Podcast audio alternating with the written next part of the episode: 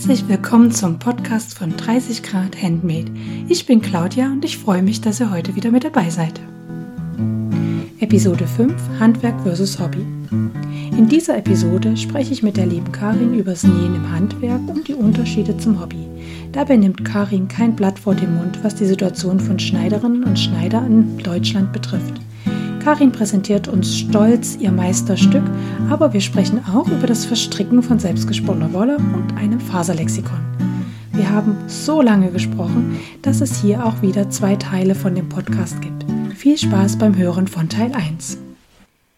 Hallo Karin. Hallo. Schön, dass du heute meine Gästin bist. Ja. Ich freue mich total.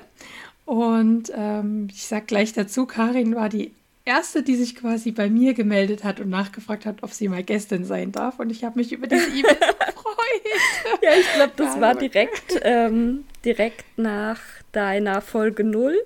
Und äh, ich habe die gehört und habe gedacht, ich muss dir einfach sofort schreiben, weil ich überlege seit Januar konkret, ähm, ob ich, oder ist es seit Januar? Naja, ah also schon seit längerem, ob ich nicht auch einen Podcast machen soll, quasi mit genau der gleichen Intention, wie du das in deiner Folge 0 gesagt hast, ne? dass es halt so viele tolle Handarbeitspodcasts gibt und aber mehrheitlich halt mit Schwerpunkt Stricken und wenn man halt als große Leidenschaft das Nähen hat, dann vermisst man da in der Podcast-Landschaft irgendwie noch was. Und da habe ich gedacht, Mensch, wenn das jetzt jemand äh, quasi anpackt, dann ähm, muss ich der doch auch schreiben und anbieten, dass ich zumindest mal Gast sein könnte. ja. Und wie du ja weißt, bei mir kann man ja auch mehrfach Gast sein. ja. Und es gibt tatsächlich schon, ähm, es wird eine Wiederholung auf jeden Fall mit der Mary geben. Wir haben nämlich schon ein neues Thema und von daher denke okay. ich, äh, sobald sich eben neue Themen auftun, sind natürlich auch Gäste gern gesehen wieder bei mir ich denke, ich, ich, ich finde ja immer, das soll so ein bisschen sein wie so, weißt du, wie so ein Stammcafé, mhm. wie so ein Stammpodcast, mhm. wo man auch gerne wiederkommt, mhm. weißt du? Ja. Was ich meine, ja. so vom Gefühl her. So, die Hörer können gerne wiederkommen und auch die Gäste können gerne wiederkommen. Und sie finden immer was quasi vor Ort. Oder du ähm, kriegst ähm, ja. eine Gegeneinladung. Also wie gesagt, das Thema mm. Podcast ist bei mir ja auch noch nicht durch. Vielleicht bist du ja mal Gast bei mir im Podcast. Ja, ich bin gerne deine Gästin. Total gerne. Genau. Ja, ähm, einen Steckbrief hast auch du mir geschrieben ja. mit einem sehr schicken Foto, was ihr auf meinem Blog findet. Aber äh, ihr kennt es schon, ich finde es ja immer schön, wenn der Gast auch zwei, drei Worte zu sich selber sagt. Ja, okay, jetzt bin ich überrumpelt. Ähm, ich habe gedacht, mit dem Steckbrief bin ich schon mal aus der Nummer raus. Ich weiß gar nicht, was ich da immer sagen soll. Also ich glaube, ganz, also mein Name ist Karin und ich glaube, ganz wichtig für, für diese Folge ist oder ja auch irgendwie der Grund, warum ich ja jetzt hier bei dir im Podcast bin, dass äh, Nähen meine große Leidenschaft ist und auch mein Beruf tatsächlich. Und wir wollen heute ja ein bisschen drüber sprechen, was vielleicht auch so der Unterschied ist oder ja, verschiedene kleinere, größere Unterschiede zwischen wie jemand näht, der das beruflich macht und jemand, der mehr als Hobbyschneider an die Sache rangeht. Ja. Oh, das ist heute das äh, Thema des Monats quasi. Du hast das wunderbar. Ich habe es äh, sehr spitz äh, Handwerk versus Hobby genannt quasi, wobei es ja kein Gegeneinander nee, ist, sondern würde ich tatsächlich äh, auch nicht sagen. Ja, es ist zwei Bereiche, Fall. aber ich dachte, ein bisschen äh, Spitzigkeit kann nicht schaden. Ähm, Erzähl mal, hast du, bist du gelernte Darmschneiderin? Mhm, ja, genau. Ja. Also ich ähm, habe alles, was mit Handarbeiten und selber machen und basteln zu tun hat, eigentlich schon immer geliebt und tatsächlich auch speziell die textilen Handarbeiten. Und ähm, ich habe, jetzt überlege ich gerade, glaube ich 2011 oder 2010 Abitur gemacht und da war im Vorfeld natürlich wie bei allen großes Thema, ja, und was mache ich danach? Und für meine Eltern war eigentlich ziemlich klar, dass ich studieren soll und den entsprechenden Notendurchschnitt hatte ich auch auf jeden Fall, aber ich wollte einfach was Praktisches machen. Und ähm, ich habe sehr viele Praktikas im Vorfeld gemacht gehabt und ähm, eigentlich war mir klar, ich möchte eine praktische Ausbildung machen und Schneider könnte ich mir sehr gut vorstellen. Ich habe aber auch in andere Handwerksberufe reingeschnuppert. Und ähm, ja, dagegen sprach so ein bisschen die Vernunft meiner Eltern, weil wir werden da später wahrscheinlich noch drauf zu sprechen kommen. Ähm, das Sprichwort arm wie ein Schneider kommt halt nicht von ungefähr. Und die waren halt der Meinung, ich soll doch was Vernünftiges lernen, mit dem man auch gut seinen Lebensunterhalt ähm, ja, finanzieren kann. Und ich habe mir dann, habe die Entscheidung ein Jahr rausgezögert, indem ich ein FSJ gemacht habe. Und innerhalb dieses Jahres war mir dann aber einfach klar, nee, ich, ich, es hilft alles nichts. Ich will Schneider werden. Und mhm. so der Gedanke, wenn ich das jetzt nicht mache, dann werde ich das immer bereuen und ich werde immer zurückdenken und denken, ach, hätte ich doch meinen Traum verfolgt. So, und dann, ja, habe ich wieder alle Vernunft eben Schneider gelernt und habe, ähm, da haben wir gerade eben schon drüber gesprochen, äh, äh, wieso ich hier wohne, wo ich wohne, im schönen Odenwald. Ich habe tatsächlich mich einfach deutschlandweit beworben und ähm, hier in einem Betrieb hat es geklappt, weil ich unbedingt in eine betriebliche Ausbildung, also eine duale Ausbildung machen wollte und nicht vollschulisch lernen. Kann ich dann später, wenn wir übers Handwerk reden, auch noch ein bisschen was dazu erzählen, was es da für Möglichkeiten gibt, den Beruf zu lernen. Und es gibt einfach nicht so viele Betriebe, die ausbilden. Und von daher war die Auswahl nicht so furchtbar groß. Und hier hat in der Nähe von Darmstadt hat alles gepasst. Und dann ähm, habe ich da in einem kleinen Betrieb gelernt und bin in Darmstadt zur Berufsschule gegangen. Und ähm, ja, habe da Damenmaßschneider gelernt. Und vor zwei Jahren habe ich dann den Meister beendet. Genau. Uh, das ist ja dann auch immer nochmal ja. der next, Next Level bei euch im ja, Handwerk, genau. die Meisterschule zu absolvieren. Genau. Und ja auch nochmal sehr viel äh, Geld zu investieren, ja. Ja, das war auch tatsächlich so. Also für diejenigen, die sich nicht so gut auskennen, also mein Meister hat ungefähr 12.000 Euro gekostet. Und ähm, das habe ich mir nur leisten können, weil ich ein Stipendium hatte.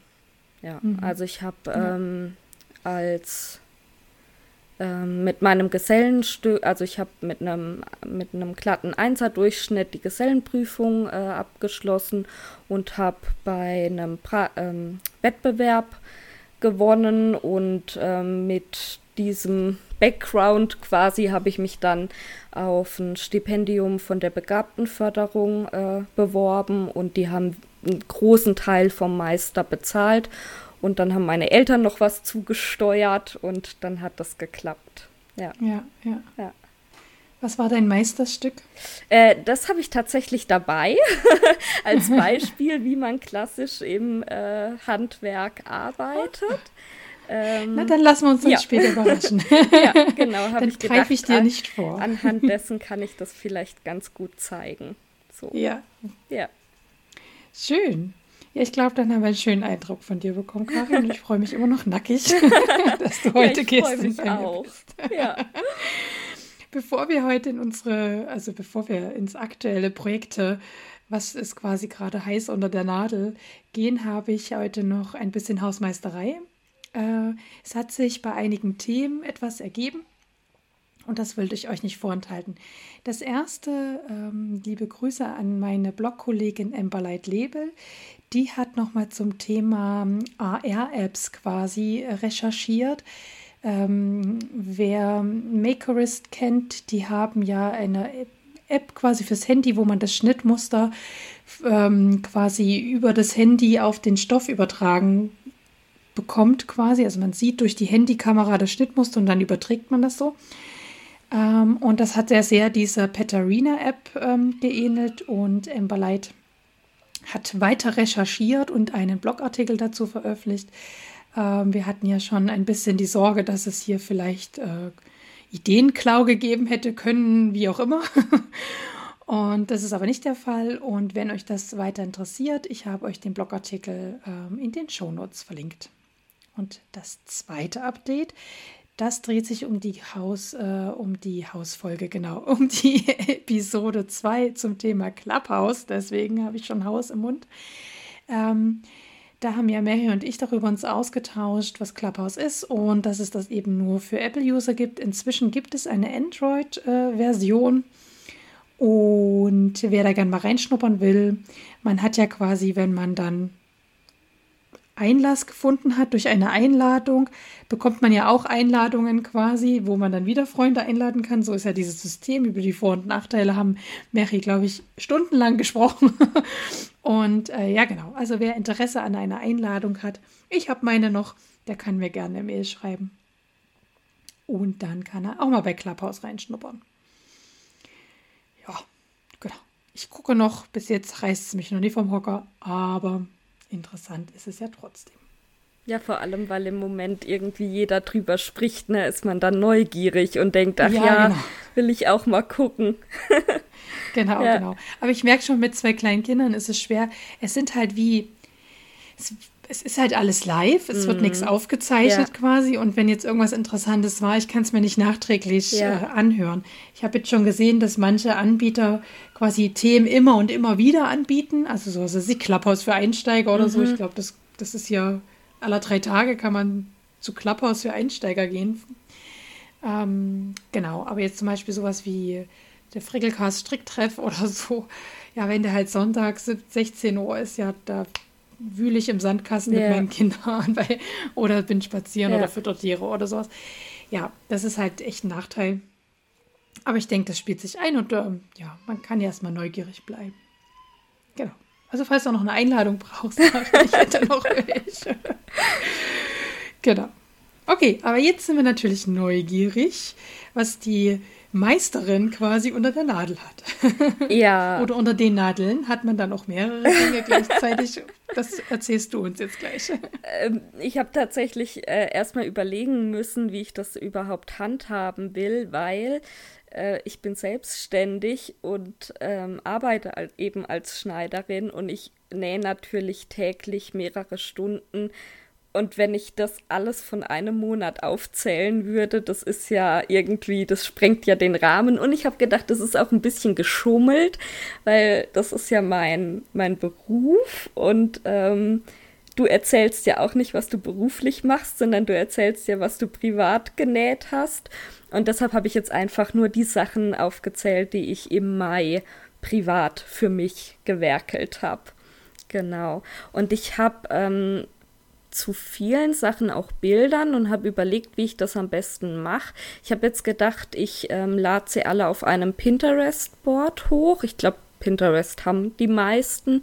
Da sind in den Show Notes ist unten der Link zu dem Board.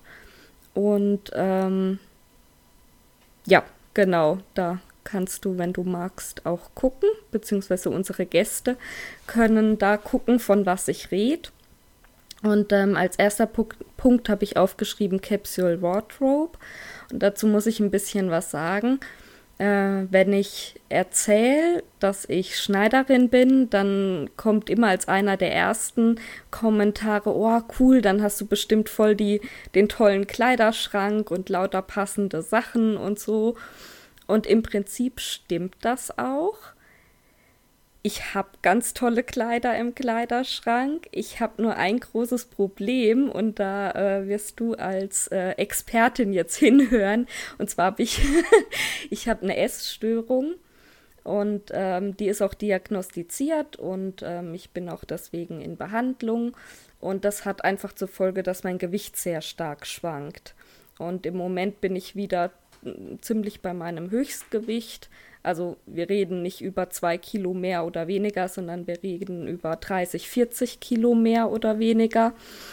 Und ähm, natürlich passen mir jetzt nicht die Kleider, die mir passen, wenn ich ganz unten mit dem Gewicht bin. Ne? Also da, das kann, glaube ich, jeder nachvollziehen, dass bei den Mengen an, ähm, an, an Unterschied, dass da auch mit ändern nichts mehr zu machen ist. Und ähm, ja, ich bin sehr unglücklich halt darüber, dass es jetzt wieder ganz oben ist mit dem Gewicht und habe mich und tue mich auch schwer, muss ich sagen, für diese Figur zu nähen, weil ich es eigentlich gar nicht will. Ne? Und ähm, auf der anderen Seite will ich aber auch nicht Sachen kaufen und mich dann unwohl darin fühlen. Und tatsächlich mein Kompromiss oder meine Lösung, die sich jetzt auch richtig gut anfühlt, ist Capsule Wardrobe. Also die Idee ist, dass man mit wenigen Teilen auskommt, weil man die so toll untereinander kombinieren kann, dass man viele Outfits mit wenig Teilen schaffen kann. Und da habe ich mich einfach auf zwei, drei Farben festgelegt, die mir sehr gut gefallen und habe ähm, kräftig ausgemistet und alles, was mir im Moment nicht passt, in Kisten gepackt und so ein bisschen beiseite gestellt, dass ich nicht jedes Mal, wenn ich einen Schrank aufmache, weinen muss, weil da diese tollen selbstgenähten Kleider hängen, die ich nicht anziehen kann. Und habe mir vier Shirts und einen Rock diesen Monat genäht und ähm, möchte noch äh, ein, zwei Sachen nähen und dann habe ich so eine Basisgarderobe, wo ich mich auch in dem Gewicht erstmal wohlfühlen kann. Ja, genau. Mhm. Fluch und Segen zugleich mit dem Nähen. Aber yeah. auf der einen Seite der Segen ist ja, dass man ja wirklich sich Kleidung nähen kann, wo man sich wohl drin fühlt, auch wenn man Fall. sich jetzt gerade in seinem eigenen Körper nicht so wohl ja. fühlt, kann man es ja trotzdem sich muckelig machen, sage genau, ich jetzt genau, mal. Ne? Genau, Und muss nicht irgendwas Komisches Fall. von der Stange tragen. Ja, ja. genau. Ja. Im Moment ja eher alles so Zelt, Zeltgeschichten, ja, also hier Oversize ist ja gerade riesig, wo ich mir denke, ja, wir verstecken uns jetzt alle unter so einem Zelt und ja, genau. Und sollen uns auch noch wohlfühlen dabei. Ja. Ja. Ja, ja und dann ähm, habe ich äh, eine Tasche gerettet von meinem Mann. Und äh, da musst du dir echt mal das Bild angucken. Ja, also, ich habe schon gesehen, das sieht ja aus, als ob dort Sand drin ja, gewesen wäre. Ja, genau. Also es ist eine Tasche von meinem Mann, die muss 30 Jahre oder 40 Jahre alt sein. Die hat er von seinem Papa stibitzt. Und da hat es immer drin so wie so Brösel gehabt. Und er hat sich immer gewundert, wo kommen diese Brösel her, wo kommen diese Brösel her. Und dann sind wir auf die Idee gekommen, dass die irgendwie zwischen Futter und Außenstoff sein müssen. Und dann ich beherzt mit der Schere ran, habe das auseinandergeschnitten oder getrennt und dann ist es dazu zum Vorschein gekommen. Also da war mal Schaumstoff drin haben wir dann ermittelt äh, mit Hilfe des Vaters. Und der hat sich einfach zersetzt. Also das war so ein richtig großer Haufen Brösel, wie, wie Sand. Ja, und das habe ich dann alles äh, aufgekehrt und weggeschmissen und ausgesaugt und sauber gemacht und habe da ein neues äh, Vlies. Ich habe dieses Style Feel von äh, Flieseline genommen. Das ist auch so ein wie so ein Schaumstoff das neu rein und neues Futter rein, weil dieses Futter war so voll mit diesem Sand und äh, alles wieder zusammengenäht. Und jetzt hoffen wir, dass es wieder 40 Jahre hält und dann hat sich Aber die das Tasche. Foto von der fertigen Tasche? Habe ich nicht, nee. Nee, ich ah. habe nur. ich habe nur diesen Berg fotografiert, weil der mich so geschockt hat. Ja. Ja, genau. Ja. Als ob er in der Sahara mit der Tasche gewesen wäre. Also es ist echt, ähm, ja, was die Zeit so mit den Dingen anstellt. Ja. Ja. Aber 40 Jahre für eine Tasche sind ja, äh, 40 ist übertrieben, 30 Jahre ist, ist ja eigentlich auch okay. Naja. Und du hast jetzt nochmal verlängert. Ich habe es jetzt nochmal verlängert, genau. Ja, sehr schön. ja.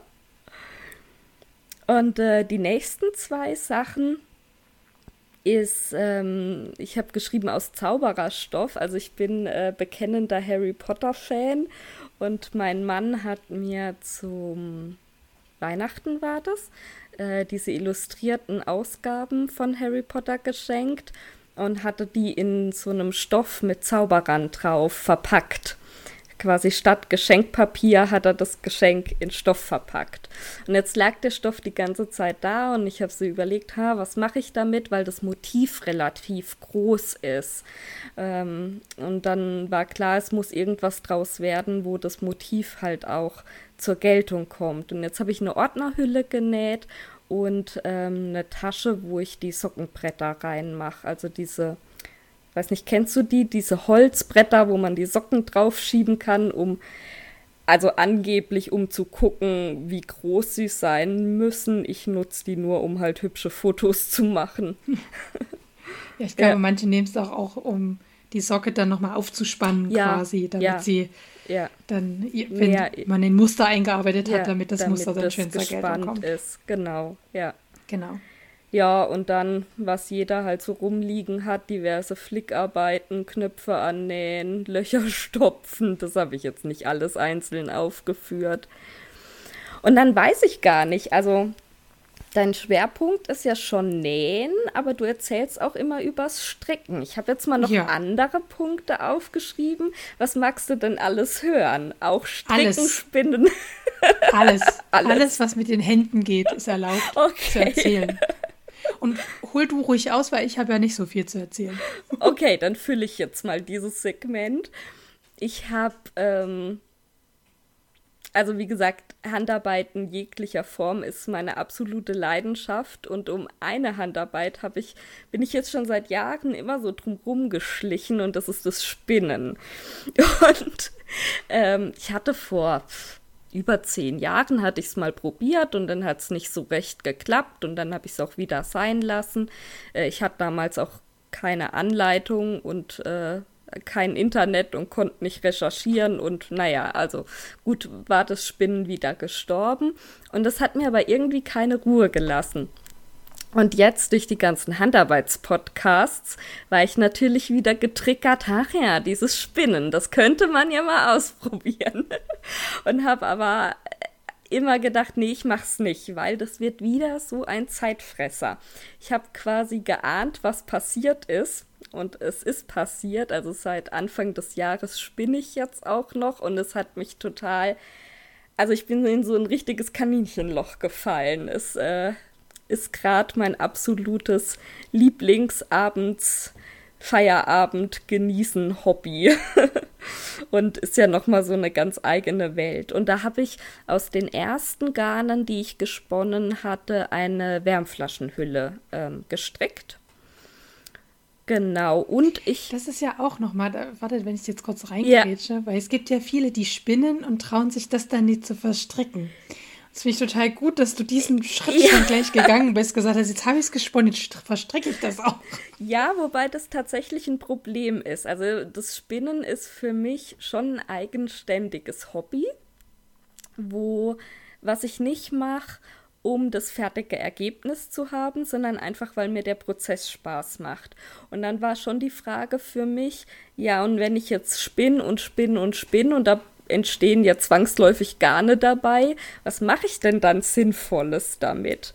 Und ich habe jetzt tatsächlich geplant, das steht ganz unten auf der Liste, weil ich da noch dran bin, ein Faserlexikon für mich zu machen. Also ich habe im Moment einfach lauter kleinere Mengen von ganz vielen verschiedenen Wollsorten, weil ich ja auch noch neu in diesem Spiel bin und irgendwie noch äh, total Spaß am Ausprobieren und ähm, Lernen habe. Und ähm, ja, dann habe ich gedacht, dann mache ich einfach so ein Buch für mich selber, wo ich ähm, die verschiedenen äh, Fasern mir ein bisschen was dazu aufschreibe und äh, eine Strickprobe, äh, das böse Wort mit M, Maschenprobe. Jeweils. Ich finde das nicht böse. Ich finde es auch nicht schlimm, nee. genau, und dann mache ich, mach ich da ähm, immer so eine Seite mit einem gesponnenen Garn, mit äh, einer Maschenprobe, mit einer Webprobe und mache das einfach. Das hat dann tatsächlich keinen nützlichen Zweck, aber es ist irgendwie verarbeitet dann. Ja. Na gut, wenn du dir dann mehr von der Faser holst, äh, weil du sagst, so, das hat mir jetzt gut gefallen und daraus könnte ich mir, was weiß ich, jetzt Socken oder irgendwas vorstellen, dann kannst du, hast du zumindest einen Anhaltspunkt, genau, äh, wie genau, sich das verarbeiten das ist so lässt. Die quasi. Idee. Ja. Ja. ja. Oh, da, ich, ich höre schon, wenn die Mary das hört, da wird ihr Herz aufgehen. Oh, ist die auch Spinnerin? Nee, Spinnerin, glaube ich, nee, gespinnt wird sie, glaube ich, nicht, aber stricken, aber stricken ja. Und sie groß. strickt ja auch mhm. total, also sie, sie, lebt ja auch für diese Maschenprobe und ja. sagt, das ist wirklich, da, da kriegt man einfach so viele Hinweise und ich habe ja auch von ihrem Wissen schon profitiert, sonst wären so die ersten Kleidungsstücke ja echt in den Bach runtergegangen, ne? ähm, Und wenn sie dann hört, dass du aus der gesponnenen Wolle quasi auch eine Maschenprobe machst und so weiter, dann wird sie sich sehr freuen. Ist sie zufrieden mit mir? Liebe Grüße an die Marion. Wenn du das hörst, ich denke gerade an dich und habe ein breites Grinsen auf der Wange. genau, ja, ja. da wird sie ganz bei dir sein. Ja. Genau. Und dann habe ich tatsächlich auch noch was gestrickt, beziehungsweise bin gerade dran, und zwar Socken für meinen Mann. Und äh, er durfte, also man muss dazu sagen, mein Mann hat eine Schublade voller selbstgestrickter Socken. Und neulich hatte er mal ein paar an, was irgendwie aus mehr Löchern wie Socken bestand. Und dann habe ich zu ihm gesagt, du, also die könnten wir jetzt mal wegmachen. und dann äh, hat er gesagt, also er tauscht nur. Ich darf die wegmachen, wenn ich ihm neue strick. und dann hat er sich selber ähm, Wolle ausgesucht von Regia Perfect. Also Perfect, das sind so, mh, mm, da ist ein gelber Markierungsfaden auf der Mitte und dann kann man zwei exakt gleich gemusterte Socken stricken. Das wollte ich schon lange mal ausprobieren und da hat er sich eine Farbe ausgesucht. Und die sind fast fertig. Also der erste ist fertig und beim zweiten fehlt noch die Spitze. Genau. Regia, das ist diese Krönchenwolle, sagt man zu der auch, weil die so ein kleines Krönchen mm, auf der Banderole es gibt, haben, oder? Jein, also es gibt von Regia, ja, also es gibt von Regia die Krönchenwolle. Das ist quasi eine, eine besondere ähm, Produktserie von Regia. Ähm, die Perfekt sind tatsächlich aber ohne Krönchen. Ah ja. Ja. okay. Wieder was gelernt. Ja. Und dann habe ich hier noch Sticken mit auf der Liste. Ähm, und zwar, hm, wie erkläre ich das, ohne zu weit auszuholen? Es gibt so eine Tradition, beziehungsweise ich habe es dann zu einer Tradition erklärt ähm, in der Familie meines Mannes, dass zum Geburtstag immer eine bestimmte Tischdecke auf dem Tisch liegt. Und ähm, bei ihm und seinem Bruder hat die Oma jeweils im Kindesalter ihnen eine Tischdecke gestickt und geschenkt. Und das ist halt die Geburtstagstischdecke. Und wie dann meine Nichte auf die Welt gekommen ist, habe ich gesagt, das wird jetzt fortgeführt. Und da die Oma nicht mehr sticken kann, äh, habe ich dann gestickt. Und jetzt ist die zweite Nichte ähm, schon eine Weile auf der Welt und da bin ich jetzt seit uff, einem halben Jahr schon am Sticken von dieser Geburtstagstischdecke. Also ich bereue es, dass ich das an... Nein, nein, ich bereue es nicht, aber wenn ich gewusst hätte, wie lange ich an so einer Tischdecke sticke, dann hätte ich es mir noch mal gründlicher überlegt. Also es ist Kreuzstich und jedes Kind kriegt ein anderes Tier. Im Moment bin ich an einer, I also für die Nichte, wo ich jetzt dran bin, das wird mit Igelchen, weil die im November Geburtstag hat. Und es dauert einfach ewig. Es macht Spaß, ist alles gut, aber es dauert ewig. Machst du die ganze Kante rum oder mhm, nur so ja. Highlights? Nein, die ganze die Kante ganze rum. Kante oh. rum. ja, ich weiß, was du meinst. Ja. Mhm. Okay. Ja, genau. Aber die Nichte wird es in Ehren halten. Du wirst es Ich sehen und dann in, Ja. in 30 Jahren wird sie sagen, und das hat mir meine Tante. Doch, ich glaube schon, weil das eben einfach so ein, ähm, ja, so was Nostalgisches dann ist, wenn man das, ähm, also die, die Tischdecke von meinem Mann, mein Mann ist jetzt über 30, die liegt immer noch auf dem Geburtstagstisch. Das ist dann einfach so was, was zum Geburtstag dazugehört und so eine schöne Tradition. Ja. Ja, ist es auch. Ist wirklich eine Ja. schöne Tradition. Ja, und dann noch was im Vergleich ganz, ganz Schnelles. Und zwar äh, habe ich auch einen Plotter und also kein textiles Hobby, was ich nicht habe irgendwie. Äh, und da ist wieder ein Baby auf die Welt gekommen und das mache ich immer total gern, ähm, so als schnelles Geschenk zur Geburt mit dazu, zu Geld oder was man dann schenkt, dass ich einfach ein Babybody kaufe und da den Namen und das Geburtsdatum drauf plotte. Weil das geht schnell und ist was Persönliches. Und ja, ähm, ja finde ich immer ganz nett und kommt auch immer gut an. Ja, Ja, ja, das ist was Schönes. Ein, immer ein schönes Geschenk. genau. Ich finde überhaupt, Mütter mit Kindern lassen sich wunderbar Total. beschenken mit Ah, selbstgemachten Dingen. total. ja. Sehr dankbar. Ja, Ja. denke ich auch. Ja. Genau. Dann bin ich, das war mein Mai. Ja. Nur der Mai. Du warst eine Fleißmeise. Und das, liebe Leute, haltet es euch nochmal fest, neben der Arbeit quasi, wo sie ja auch den ganzen Tag nähen darf oder muss, je nachdem. Ich, man hört ja immer quasi, dass wenn Köche irgendwie abends nach Hause kommen, dass sie auch keinen Bock mehr zum Kochen haben. Geht es ja auch manchmal so, dass du nach Hause kommst und sagst, ich kann jetzt keine Nadeln ähm, und Stecknadeln und so mehr sehen? Nee, das. Oder ist es eine ungebrochene Liebe? Nee, es ist tatsächlich eine ungebrochene Liebe. Aber es ist so, dass ich manchmal abends oder dass ich oft abends dann doch lieber stricke oder sticke oder spinne, anstatt zu nähen. Das hat aber weniger was damit zu tun, dass ich äh, sage, oh, heute habe ich schon so viel genäht, jetzt geh mir weg mit der Nähmaschine, sondern hat mehr was damit zu tun, dass man ähm, Stricken halt auf dem Sofa machen kann und nebenher Fernseh gucken. Und ich finde, Nähen ist immer noch mal so, braucht irgendwie mehr Energie. Also ich brauche, um mich wirklich an die Nähmaschine zu setzen oder was zuzuschneiden, brauche ich ein höheres Energielevel, als mich einfach auf die Couch zu fläzen und noch eine Runde zu stricken. Mhm. Ja. ja. Ja, so geht es mir auch. was man ja an meinen aktuellen Projekten auch sieht. ist wenig genähtes und ich hänge an meinen Strickprojekten. Ich bin ja so eine Schneckenstrickerin, ne, also so langsam. Ich habe letztens auch rausgefunden, das war auch mit der Mary witzigerweise zu unserem Stricktreff. Also Mary, heute bist du, wenn du Schluck auf heute hast, dann sind wir schon. Weißt du Bescheid, warum? weißt Bescheid. äh, wir haben letztens rausgefunden, dass ich die linken Maschen auf eine bestimmte Art und Weise hole quasi. Mhm. Und dass dann quasi auf einer linken Reihe, wenn ich dann eine rechte drüber stricke, ich total Schwierigkeiten habe, die rechten Maschen dann dadurch zu holen. Mhm ähm, weil ich offensichtlich die linke Masche so leicht verstrengt stricke, aber nicht echt verschränkt, sondern nur so leicht, mhm. weil ich den Faden auf eine bestimmte Art und Weise hole. Und da habe ich letztens so ein Mindblow gehabt, wo sie sagte, das liegt daran, wie du den Faden holst. Da dachte ich, what the fuck? entschuldigt, entschuldigt. Nur Erwachsene hören uns hoffentlich. Ähm, darüber musste ich noch eine Weile sinnieren. Ich habe dann auch nachts davon geträumt.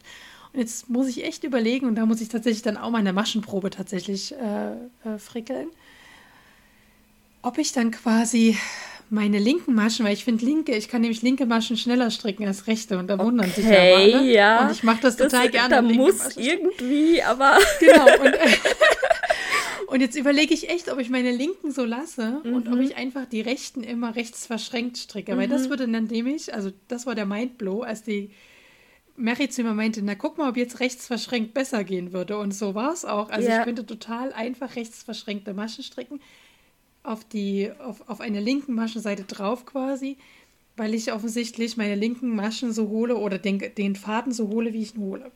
Jetzt muss ich aber erstmal gucken, ob ich da jetzt nochmal den linken Faden anders holen kann und ob es dann genauso gut geht und ich dann bei beiden Techniken schneller werde oder ob ich jemand werde, der einfach immer rechts verschränkt strickt das Muster äh, wird ähnlich quasi. Ja. Also ich Aber das muss ich mir in verschiedenen Maschenproben nochmal angucken gibt, quasi. Ähm, heißt es Combined Knitting? Also ich meine, ich, äh, das, was du erzählst, kommt mir sehr bekannt vor und dass ich schon mal von jemandem gehört habe, der das so macht. Ich muss mal, ich muss mal googeln, ob ich das, ob ich das wiederfinde. Offensichtlich scheine ich die linken Maschen so zu holen wie jemand, ähm, der na hier, wie wirft quasi. Ja. Und die holen mhm. die Maschen dann nämlich auch so ja. quasi. Aber die holen die rechten Maschen auch auf eine andere Art und Weise. Ja, also irgendwas mache ich da auf jeden Fall. So ist es halt, wenn man sich selber beibringt und nie richtig lernt, so ist es halt. Da macht man halt bestimmte Dinge und ehe man, ehe man das versteht, was man da tut, ja. Ich finde es verrückt beim, beim Stricken, dass man quasi, ich dachte immer, es ist eigentlich total wurscht, wie ich den Faden dadurch Frimmel. Mhm. Hauptsache, der wird durchgefrimmelt. Mhm. Ich, mir war schon klar, dass es unterschiedlich ist, ob ich von vorne oder von hinten in der Masche mhm. einstecke oder von links oder von rechts. Also da gibt es ja verschiedene. Ich sage ja gerne von oben und von unten, da kräuselt es ja allen die Fußnägel.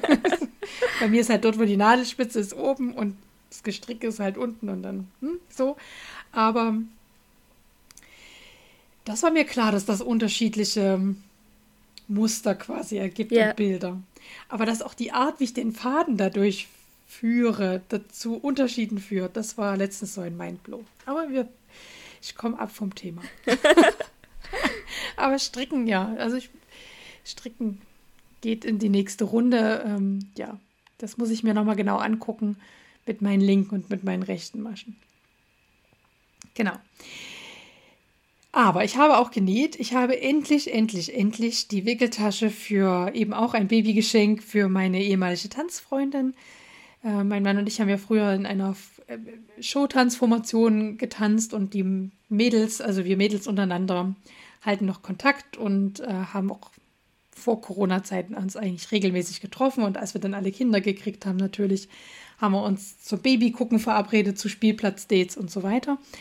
Und jetzt hat quasi eine der letzten Tanzfreundinnen ein Baby bekommen oder erstes Baby bekommen. Und daraufhin habe ich eine Wickeltasche nach dem Video von DIY-Kajüte genäht. Das ist so ein, ich finde es ganz gut, wenn man wegkommt von diesen riesen Wickeltaschen. Am Anfang hat man ja eine ganze Tasche, die nur aus Windeln und Zeug besteht. Und irgendwann äh, wird das Kind ja selbstständiger mit der Zeit und man muss nicht mehr so viel Kram mitschleppen. Und dann bietet sich so eine kleine handliche Wickeltasche ganz gut an oder wenn man mal wandern geht oder so und das Wickelzeug einfach gut komprimiert irgendwo haben möchte. Ist auch immer ein schönes Geschenk zur Geburt. Schnell, an für sich schnell genäht. Ich habe diesmal länger gebraucht. Genau. Und dann bin ich äh, mit meiner ersten Regenbogensocke mit der speziellen Sockenspitze von Tanja fertig geworden. Juhu. Ich gucke gerade äh, bei Instagram. Was ist denn die spezielle Socken, Sockenspitze? Sockenspitze, ja, ja, ja. Also Tanja hat, ist ja meine erste Gästin im Podcast gewesen. Ah ja. Mhm. Kenne ich ja von den Göttinger, ja. vom Göttinger Nähtreff kenne ich die eigentlich und die strickt auch schon seit je und Tag. Also die strickt völlig intuitiv, ohne Strickmuster mhm. und alles. Und die strickt ihre Sockenspitzen. Ähm, jetzt, ich doch ein bisschen spoilern kann ich schon. Ich verrate ja noch nicht ganz, worauf es hinausläuft. Aber ein bisschen spoilern darf ich ja. Und auf, ähm, ich hatte es bis jetzt nur in den Stories geteilt, das fertige Ergebnis. Auf jeden Fall strickt sie ihre Sockenspitze so, dass man am Ende eine linke und eine rechte Socke hat. Ah, okay. Und, ja, na? spannend. Mhm. So, und das quasi ja. wirklich, also und man hat ja tatsächlich einen linken und rechten ja. Fuß, also die sind ja, ja. vorne gleich quasi. Ja. Und so strickt sie ihre Sockenspitze schon seit je und, und jetzt hatte sie überlegt, eine Anleitung dazu rauszubringen, mhm. quasi.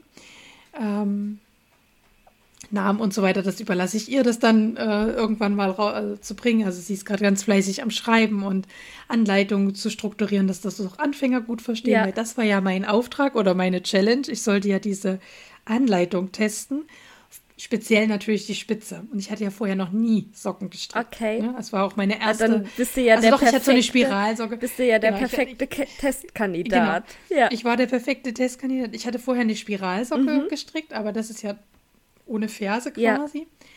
Und diesmal habe ich mit Ferse und mit allem tatsächlich eine Regenbogensocke gestrickt. Genau, und sobald die Anleitung raus ist, verlinke ich dann auch das Ergebnis. Die zweite steht ja auch noch aus, ne? ähm, Second Sock Syndrome habe ich schon gehört, heißt ja. das, wenn man das nie gebacken bekommt. Ich muss langsam mal anschlagen, damit ich diesen nicht unterliege. Genau. Und ähm, ich habe euch den Instagram-Kanal von der Tanja in den Shownotes verlinkt. Folgt ihr, dann werdet ihr auch nicht verpassen, wenn sie diese wenn Anleitung, die Anleitung dann rauskommt. Und ich muss auch sagen, ja, cool. tatsächlich, das ist echt sehr charmant mit diesen linken und rechten Socke. Und ähm, es, ist, also es ist dann wirklich die Fußform, wie man sie so hat. Ne? Also ich, ich habe gut heute beim Friegelkast gelernt, es gibt offensichtlich zwei verschiedene Fußformen. Aber mein, bei mir ist halt quasi die große Zehe am längsten und dann fällt das so ja, nach, ja. nach links oder nach rechts ab. Und genauso strickt man dann diese, diese äh, Sockenspitze. Genau, und dadurch ergibt sich ein linker und rechter Socken, was ich auch sehr charmant finde. Man trägt ja doch die Socken ein bisschen ein und der linke und der rechte Fuß ist nicht immer gleich. Und wenn man dann, so sieht man gleich, welche Socke zu welchem Fuß kommt. Ja. Also eigentlich eine sehr coole Idee und ich freue mich, dass die Tanja ähm, diese Anleitung rausbringen will. Das war ja auch Teil der Challenge. Wenn ich das schaffe zu stricken, dann muss sie die dann, Anleitung auch rausbringen. dann muss sie es schaffen, die Anleitung zu publizieren. Genau, genau. Ja. Genau. Und sie ist fleißig dabei. Ja, sie ist cool. fleißig dabei. Und in der Zeit kann ich ja die zweite und vielleicht ähm, kommt das dann gleichzeitig zutage. Genau. Wer die Tanja näher kennenlernen will, der hört einfach Episode 1. Ähm, die war meine allererste Gästin und das war, glaube ich, auch eine sehr schöne Folge. Eine schöne Einstiegsfolge. Genau. Und dann, ihr könnt es wahrscheinlich kaum noch hören, äh, Still in Progress, das Muttertagstuch Carla von Maschenfein. Und ich werde mit Carla von Maschenfein nicht warm. Ich werde, also, ich stricke ja schon langsam, aber ich, ich merke auch richtig, wie sich alles in mir sträubt zu diesem Kästchen, wo die Carla wohnt, mit ihren Garnrollen hinzugehen und weiter zu stricken. Okay. Ist, oh, ja. Ja. Also es mag auch an meiner aktuellen Situation sicherlich liegen. Also ich habe mich ja gerade selbstständig gemacht, eben auch mit eigener Praxis. Und das frisst einfach total viel Hirnkapazität und viel Nerven und man muss an sehr vieles denken. Und der Steuerberater will was von einem. Ja, wem erzähle ich das? Wenn du auch selbstständig bist, weißt du das ja alles. Und jetzt habe ich meine erste Rechnung ohne Rechnungsnummer losgeschickt. Wie blöd. Das wäre mir früher nie passiert. Also, man muss einfach auf sehr viele Sachen aufpassen. Und wenn ich abends eben auf dem Sofa sitze, habe ich eben nur noch wenig äh, Gehirn übrig, um mich mit neuen Techniken auseinanderzusetzen. Und für mich birgt dieses Tuch einfach sehr viele neue Techniken. Verkürzte Reihen und so Zeug habe ich halt einfach noch nie standardmäßig gestrickt. Und deswegen, ja, hapert es da ein bisschen. Mm, kann ich total der gut erste, verstehen. Ja. ja. Und de, also der erste Teil, da hat es gehapert, weil er einfach strunzenlangweilig war. Da hat man wirklich kraus rechts auf 200 irgendwas Maschen hochgestrickt. Ja. Es war dann das oh, Gegenteil. Das war das Gegenteil. Und jetzt fängt das mit diesen Verkür jetzt wird es spannend eigentlich. Also, ne, mhm. ne, jetzt fängt das mit den verkürzten Reihen an, aber jetzt frisst mich halt gerade der Alltag so. Also, ja. Carla, Carla und ich sind noch keine guten Freundinnen. Aber alle, die damit fertig geworden sind, sagen, es lohnt sich, ich soll. Ja, ich habe die Bilder auch gerade auf. Also äh, schön aussehen tut's ja. Ja, es ist also wunderschönes Tuch, ja. Dazu kommt, ich stricke zum ersten Mal mit dem Ito-Garn. Und zwar mit der Shio und der Kino. Und das sind beides sehr, ich würde jetzt mal sagen, roughe Garne. Mhm. Also die fühlen sich beim Verstricken an, ich sag's, also ich sag's so platt, echt wie Paketschnur. Mhm. Ähm, man kann das ja auch mit Sensei stricken und die Sensei ist ja das Mohairgarn, da wird es, also das fühlt sich bestimmt schön flauschig an. Ja, wobei du ja ähm, im Podcast gesagt hattest, dass du Mohair gar nicht so gerne magst. Genau, ich kann das ja, nicht. Also ja. mir, also bei mir, also wenn ich Mohair anfasse, dann sträuben sich bei mir hinten die Nackenhaare so ein bisschen. So ähnlich wie wenn ich eine Kiwi beiße. Da bitzelt es auf der Zunge bei Mohair, also da merke ich so richtig, wie so ein Schauer überfällt. Genau, aber äh, sicherlich gibt es auch hochexklusive Mohergarne, wo das nicht passieren würde, aber da bin ich dann zu geizig. Ne? Und ähm, also habe ich die, die zweite Variante gewählt, äh, die, das Mohair mit, dem, mit einem Baumwollgarn quasi ersetzt, was auch für ein Sommertuch, beziehungsweise ich denke mal, das wird eher so ein herbstliches Tuch von Farben, die ich gewählt habe, ja auch ganz gut passt. Aber es ist natürlich auch ganz schön rau am Finger. Mm. Beim, das Gestrick selber fühlt sich schon gar nicht mehr so rau an und ich weiß auch von vielen, dass es nach dem Waschen noch mal besser, äh, also ja. noch mal weicher quasi und griffiger wird. Von mm. daher. Nur zum Stricken ist es jetzt halt nicht so. jetzt ja. nicht so angenehm. Ja, ja. Also ich muss durchhalten bei der Carla. Chaka, chaka, chaka. Wahrscheinlich wird es noch bei den nächsten drei Podcasten mit dabei sein. genau. Und ähm, für die Carla ist ja quasi ruhig gelegt worden, der Novice Cardigan von Petit Knit, den ich ja auch noch stricke. Und den stricke ich ja mit so einem ganz weichen ähm, Wintergarn. Also das ist ja aus 100% peruanischer Schafswolle. Und das ist so ganz fluffig und weich. Ja. Und das tut mal gut auf dem Finger zu haben, quasi parallel ähm, zu diesem etwas äh, ja, härteren Garn oder rafferen Garn. Genau, da bin ich jetzt mit dem Bündchenabschluss unten fertig geworden. Jetzt müsste ich weiter an den Ärmeln stricken. Auch hier birgt sich eine neue Technik auf und die Ärmelausschnitte sind mir auch ein bisschen zu weit. Da wollte ich jetzt gucken, dass ich mit der Maschenaufnahme unter den Ärmeln ein bisschen das noch äh, zusammenfrimmeln kann, dass es ein bisschen schmaler wird. Das müsste auch gehen, aber die, mich hindert gerade, äh, dass ich mich mit dieser Technik äh, auseinandersetzen muss und ich zurzeit abends keine Lust mehr habe. Ja, ist quasi wieder das Gleiche. Du müsstest quasi ja. äh, erstmal Entscheidungen treffen und dich damit beschäftigen und eigentlich äh, ist dafür abends ist dann schon schon rum. Genau, ist ja. gerade keine Kapazität ja. frei, weil ich eben gerade auf Arbeit sehr viele Entscheidungen treffen muss, was meine eigene Firma quasi angeht mm. oder meine eigene Praxis. Und dann hat man abends keine Lust mehr. Ja. Von daher ähm, überlege ich tatsächlich, ob ich jetzt rasch die zweite Regenbogensocke anstrecke, weil zumindest Bündchen und Schaft ist nichts, worüber ich nachdenke. Ja, wäre dann mir so dann wieder bei der mindless. Genau, das ja. wäre so ein bisschen mindless bis zur Käppchenferse. Das müsste ich mir dann halt nochmal angucken, weil ich habe die jetzt erst einmal gestrickt quasi. Und davon hat man es ja noch nie gebracht. Ne? Also, aber zumindest wäre es zumindest bis zum Käppchen, wie nennt man das denn von die Rückseite, Fersenrückwand. Fersen, Fersenrückwand ist das Fachbegriff. ja. Bis dahin wäre es ziemlich mindless. Mm. Also wahrscheinlich werde ich demnächst. Das ist doch ein guter Plan, ja. Stricken, genau. Ja, da haben wir das Stichwort Plan. Was steht denn bei dir im nächsten Monat auf dem Plan? Ah, ja, also das Podcast-Projekt gärt ja jetzt schon einige Monate und ist jetzt quasi kurz davor, dass ich tatsächlich ähm, mir ein Herz nehme und starte. Ja, ja äh, es gibt noch so ein paar Fragen, die ich für mich klären muss und ähm, wahrscheinlich sollte ich einfach mal anfangen. Also ich habe da so ein bisschen so ein Perfektionismusproblem. Ich denke immer, ja, ich muss erst den perfekten Plan ausgearbeitet haben, bevor ich mit was starten kann. Und wahrscheinlich müsste ich einfach anfangen und dann darf das ja auch wachsen. Und wenn, wenn manche Sachen in den ersten drei Folgen noch nicht total gut sind, dann wird es halt in der vierten oder fünften Folge besser. Und ja, Wahrscheinlich muss ich einfach mal starten. Schauen wir mal. Und dann äh, die Projekte von oben fertig machen. Also die Socken, ich denke, die werden heute oder morgen noch fertig. Die Tischdecke wird äh, so schnell nicht fertig, aber vielleicht bis November, bis zum Geburtstag. Und das Faserlexikon, das läuft halt so nebenher. Also immer, wenn ich halt Lust zum Spinnen habe, dann spinne ich halt dafür. Ja, genau. Und ähm, tatsächlich noch ein äh, To-Do, äh, habe ich hier Jahreszeitenpüppchen. Ich weiß nicht, kennst du die beim hm, in Waldorf-Kontext sieht man die oft, diese Jahreszeitentische, wo dann so Püppchen aus Filz oder ja, Wolle doch, ich, sind. Doch, mit ich habe die schon mal bei der Goldwanderin gesehen auf dem Instagram-Kanal. Ich glaube, die hatte das auch, so einen Jahreszeitenkranz mit so Püppchen drauf. Ja. Vielleicht ist das das, ja. Mhm. mhm. Also ich habe auch auf einem Pinterest-Board, wo ich ganz viele davon habe.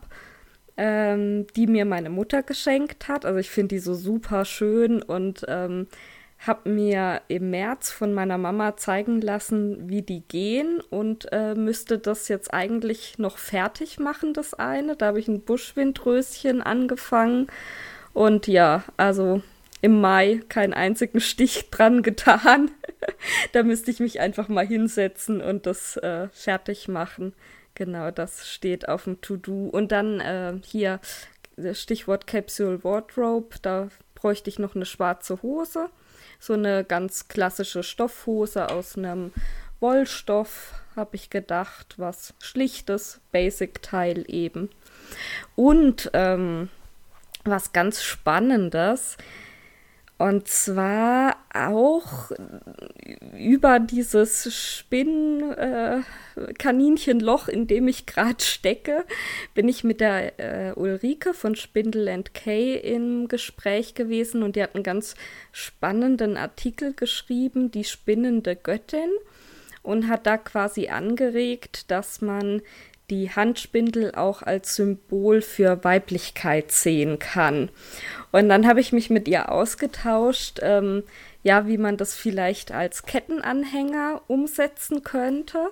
Und ähm, ich bin auf die Idee gekommen, dass es eigentlich cool wäre, wirklich handgesponnenes Garn als Kette tragen zu können und habe da gehen mir verschiedene Ideen oder gingen mir verschiedene Ideen im Kopf rum und dann habe ich auf Etsy entdeckt jemanden, ich weiß nicht, wie man die spricht. Äh, ah, das kommt dann später übrigens auch bei gekauft. Karl Kailea, Kailea, keine Ahnung, wie man die spricht. Ähm, ich habe es verlinkt. Die bietet solche ähm, quasi aus Metall so kleine Rahmen an, in die man dann Stoff einspannen kann, sag ich mal, ähm, der entweder bestickt ist oder mir hat jetzt vorgeschwebt, eben aus handgesponnenen Garnen einen Strickstoff oder ein Gewebe zu nehmen und das als Schmuck zu tragen. Und leider verkauft die aber nicht nach Deutschland. Also die sitzt in den USA und ich habe mit der geschrieben und ähm, sie schickt nicht nach Deutschland. Und äh, da bin ich noch am Rumexper rumexperimentieren und äh, ja, das ist auch so ein Pro Projekt, was mir irgendwie am Herzen liegt, wo ich hoffe, dass ich da nächsten Monat vielleicht weiterkomme. Falls ein Zuhörer oder eine Zuhörerin hier in den USA ja, wohnt und genau. uns von hier zuhört, möge sich doch melden ähm, und dann eben die gewünschten Anhänger äh, kaufen und dann quasi per Privatpost zu verschicken über den großen Teich. Also wir würden uns sehr freuen. Karin würde sich sehr freuen. Ich würde mich sehr freuen, ja, weil die sind echt, die sind cool gemacht und so. Oder wenn jemand äh, die, die sieht und sagt, ach, die gibt es doch auch von der und der Firma, gerne eine Nachricht an mich. Weil ja. ich habe was Vergleichbares in Deutschland leider nicht gefunden. Mhm. Also eure Hilfe ist gefragt. Ja. ja. Und bei dir? Bei mir, naja, eben auch die Strickprojekte. Ja. Ich hatte ja schon im letzten Podcast gesagt, dass ich das Gefühl habe, dass die mich so blockieren und dass ich die gerne fertig haben wollte. Ähm, und mich so in meiner Kreativität quasi blockieren, weil ich weiß, das muss irgendwie noch fertig werden. Das ist total blöder Gedanke mm. und eigentlich mhm. sollte man sich von dem frei machen, mm. weil das ist ja meine Freizeit, das muss überhaupt nichts fertig ja. werden. Und wenn das bis ins Jericho liegt, kann das total egal ja. sein.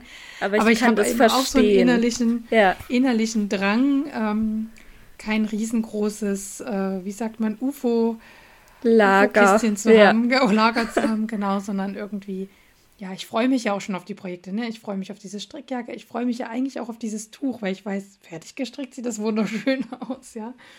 Genau, von daher die werde ich also weiter voranbringen. Und dann haben wir ja ähm, noch im Juni den Dessous-Long laufen. Und in diesem Zusammenhang, also als Host quasi des äh, Dessous-Long, wäre es ja total blöd, wenn ich jetzt nicht selber auch mich trauen würde. Ähm, in diesem Zusammenhang möchte ich natürlich noch Unterwäsche nähen. Und im Vordergrund wird da der Bra Lacy von Katrini Lingerie stehen. Ähm, quasi mein erster BH, den ich nähe, nähen werde. Ähm, zur Materialbeschaffung erzähle ich dann gleich noch was in Neuzugänge. Und aus den Reststoffen, die wahrscheinlich übrig bleiben werden, möchte ich mir gerne den Don't Get Me Wrong Slip von Yes Honey ähm, dann quasi noch dazu nähen, dass ich dann ein Set habe. Also ich hoffe, dass entsprechend was übrig bleibt. Und am liebsten, wenn denn die Zeit es zulässt, aber ich denke, das wird nicht, wird nicht mehr werden, aber am liebsten würde ich ganz gerne noch ein Bikini nähen. Ich habe aus der Border noch einen Schnitt, der mir, das ist, ich glaube, eine Border von vor zwei Jahren. Ich müsste nochmal nachgucken. Auf jeden Fall geht mir dieser Bikini da nicht aus dem Kopf, weil der war, es war so ein schöner Mama-Bikini, würde ich jetzt mal sagen, ne? der eben so ein bisschen figurfreundlich. Genau, ja, genau, Teilen betont ist und so ein bisschen Vintage angehaucht vom Schnitt her.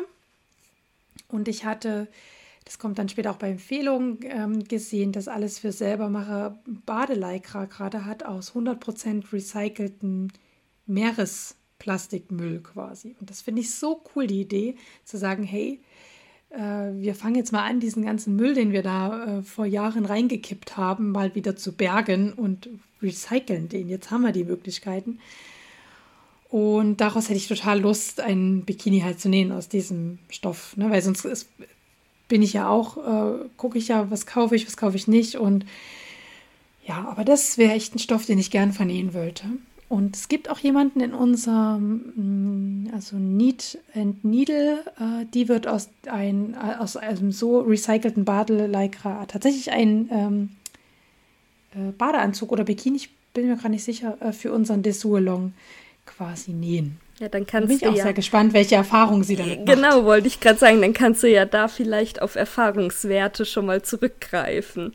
Auf jeden ja. Fall, auf jeden Fall. Und das ist ja auch der ganze Sinn dieses, dieses Dessurlong, nicht, dass wir zu irgendeinem bestimmten Zeitpunkt irgendwas fertig haben müssen, weil das so ein Stress kann ich selber nicht. Meistens verpasse ich immer diese ganzen Zeitpunkte, sondern dass man echt, wenn man den Hashtag eingibt, verschiedene Erfahrungsberichte einfach halt quasi hat oder sich die dort sammeln. Ne? Und jetzt frickelt gerade jeder und ähm, ich erzähle heute ein bisschen was zum Material.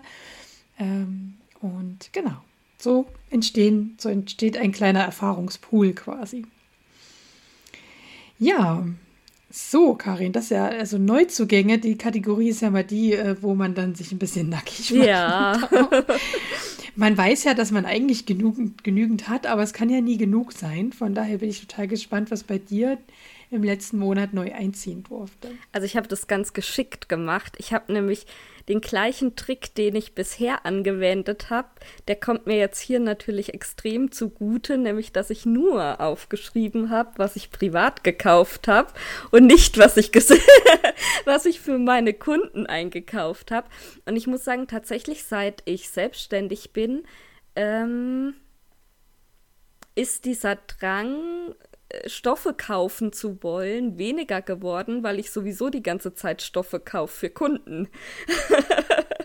also ähm, Stoff habe ich tatsächlich gar keinen gekauft. Ich habe ähm, das Style Feel für die Tasche für meinen Mann gekauft, im Nähkästchen in Heppenheim. Das ist ähm, das Nähgeschäft hier um die Ecke, wo ich auch vier Jahre gearbeitet habe. Von daher ist da gute Connection und ähm, die machen halt, ja, ist sehr schwierig im Moment, aber die haben, also die Gruß an Sabine, falls ihr das hört, also ihr macht das echt total toll und haltet durch. Ähm, es kommen hoffentlich andere Zeiten, wenn man dann auch wieder richtig einkaufen gehen kann. Ja. ja. Ich verbinde mit Heppenheim sehr schöne Erinnerungen, weil tatsächlich mein erstes Praktikum in, in meinem Psychologiestudium habe ich in der Tagesklinik in Bensheim absolviert. Ah ja, dann kennst du genau. Heppenheim. Und das gehört ja zum Klinikum Heppenheim ja. quasi. Und ich wollte mir eigentlich mit diesem Praktikum beweisen, dass ich nicht Psychotherapeutin werden will und oh, schon gleich gar nicht ja für Erwachsene. Geklappt. und es war so, also ihr, ihr wisst ja inzwischen, dass ich Psychotherapeutin bin. Und auch für Erwachsene, das, das war echt ein so schönes Praktikum, so erhellend und es hat so viel Spaß gemacht. Und ich muss sagen, sowohl die Kollegschaft da als auch die Patienten waren, waren toll. Also das werde ich nie, nie vergessen. Und witzigerweise hat später eine Kommilitonin von mir daraufhin auch ein Praktikum in Heppenheim, aber in dem Haupthaus quasi gemacht, weil es dort eine spezielle Station für Mütter mit kleinen Kindern gibt. Und das ist in Deutschland nämlich auch nicht so selbstverständlich, dass Mütter, äh, die gerade frisch ein Kind gekriegt haben, ähm, psychologisch bzw. psychiatrische Hilfe in Anspruch nehmen können, weil häufig heißt, du musst dein Kind zu Hause lassen. Ja, und das ist und das ja geht für ja viele mit, überhaupt geht keine Option. Kind.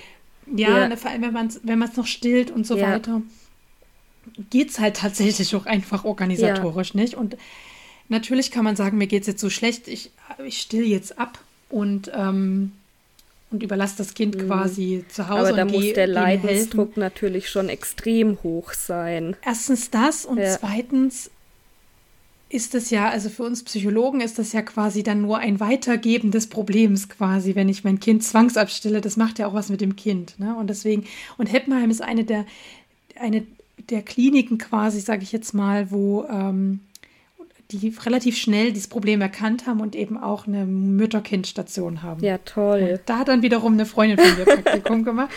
Irgendwie eineinhalb Jahre später oder so. Und das war echt witzig, äh, dass wir beide so weit quasi gefahren sind, um äh, schönes, schönes Erlebnis in Praktika zu haben. Also deswegen habe ich hab wunderbare Erinnerungen an Heppenheim. Bensheim ist natürlich auch eine wunderschöne Stadt, aber auch Heppenheim. Ja. ja. Ach, wenn ich schon lese, oh, geht mein Herz auf. Aber wir waren ja gar nicht bei der Psychiatrie in Heppenheim, sondern beim Nähkästchen. Nähkästchen. Und da geht natürlich genau. mein Herz auf, dass auch in Heppenheim so nette Stoffläden quasi sind. Ja, und dann. Wenn ich dann mal wieder in der Ecke bin, gehe ich vorbei. ja, lohnt sich auf jeden Fall. Und das war aber tatsächlich mein, mein einziges Lokal geshopptes. Die anderen sind dann alle Internet, weil, ähm, ja, ist ja zurzeit. Also, ich muss sagen, es ist generell muss ich ein ähm, bisschen auf mich aufpassen, dass ich es mir nicht immer zu bequem mache und einfach bei großen Internetversandhändlern bestelle, sondern bewusst auch mal ähm, irgendwo hinfahre und lokal in einem kleinen Laden kaufe. Ja, und im Moment ist es natürlich doppelt und dreifach äh, schwierig, lokale Händler zu unterstützen. Und ähm, ich habe noch einen Wollfilz gekauft für diesen, äh, dieses Jahreszeitenpüppchen, was ich machen wollte und nicht gemacht habe. Dann habe ich äh, Handspindeln gekauft und einen Rocken und Faserproben von ähm, der Katrin Kania. Der Online-Shop heißt Palia. Und ähm, auf der Suche nach diesen, diesen Anhängern, äh, die ich basteln will, nach Material dafür, habe ich dann ähm, in so einem Perlenversandhandel solche, ich weiß gar nicht, wie man das spricht, Cabochon, ich denke mal französisch angehaucht irgendwie. Das sind so aus Metall quasi so Tellerchen, wo man eigentlich Steine reinkleben kann. Und damit wollte ich jetzt mal experimentieren. Und dann hat mich die liebe Shanti von Shanti Manu äh, Handspinnerei infiziert, inf geinfluenzt und äh, ich habe mir noch einen Zoom-Loom gekauft. Für mein Faserlexikon will ich damit die Webproben machen. Das ist quasi, ich weiß nicht, kennst du Zoom-Loom? nee. nee.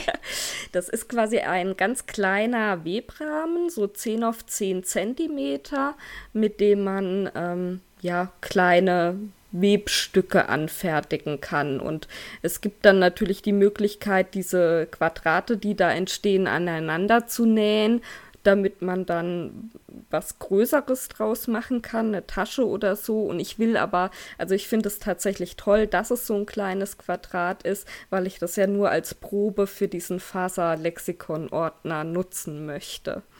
Ja. ja. ja. ah ja. Also wie ein kleiner Webrahmen. Genau, so genau, ein ganz ja. kleiner mhm. Webrahmen. Mhm. Ja. Mhm. Ja, schön. Ja, wie schon angedeutet, ist äh, bei mir vor allem Material weiterhin für den Dessous-Long eingezogen.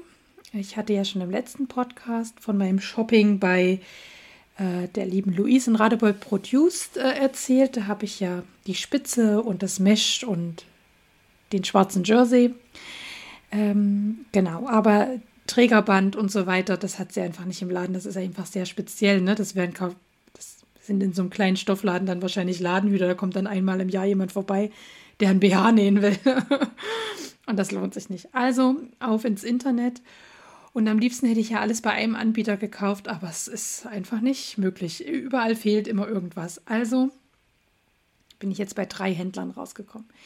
Den BH-Verschluss von Prim, und das Gummi als Unterbrustband habe ich bei Stoffolino bestellt. Da muss ich sagen, da war ich im letzten Monat Fan des Monats und hatte einen Gutschein über 20 oh. Euro geschenkt bekommen oh, von denen. Ja, nicht schlecht. Mit meinem, mit meinem Herrenpartner-Outfit für Sohnemann und äh, mein Mann. Ach ja, das hatte ich gesehen. Jacken. Das war auch wirklich genau. toll. Ja, schön. Habe ich es offensichtlich in den Lostopf geschafft quasi. Genau. Ja, ähm, mit dem Gummi als Unterbrustband bin ich noch nicht zufrieden, als das hier ankam. Das ist sehr hart. Ich hätte es mir schon denken können, weil es besteht aus 75 Prozent Polyamid, glaube ich. Ähm, und ja, ich, habe ich beim Bestellen einfach nicht drauf aufgepasst. Oder da hätte ich mir schon denken können, dass es ein ziemlich harter Gummi und fester Gummi ist quasi. Und das als Unterbrustband ähm, könnte ich mir ein bisschen rau vorstellen. Das wird nicht mehr mit Stoff eingefasst, sondern du hast quasi den Gummi auf der Haut liegen. Das weiß ich eben noch okay. nicht. Äh, ich, dafür müsste ich jetzt tatsächlich, also mein nächster Schritt ist die Anleitung zu durchforsten mhm. quasi, um das rauszufinden. Und wenn es eben nicht mit Stoff nochmal eingefasst wird, äh, mache ich es entweder selber, wenn ich keinen weicheren Gummi finde.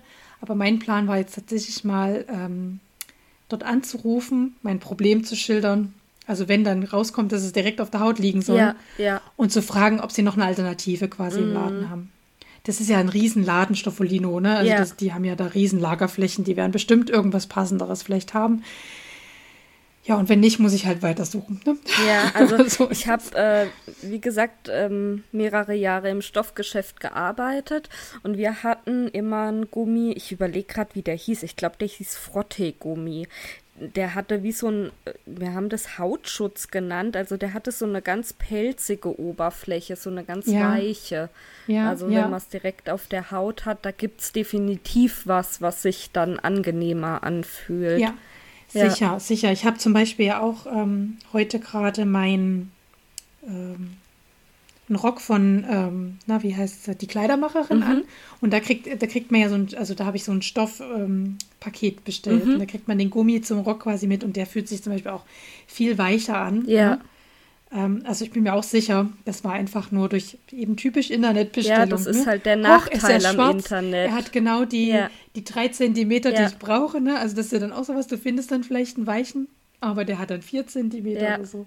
Jetzt ist aber mein BH-Verschluss hinten drei Zentimeter breit. Also naja, es ist ein äh, interessantes äh, Beschaffen von Material. genau, und bei Weichstoffolino gab es dann eben entsprechende Dinge nicht. Ich brauchte noch ähm, elastisches Einfassband bzw. Falzgummi. Mhm. Das habe ich dann äh, bei Makerist gefunden.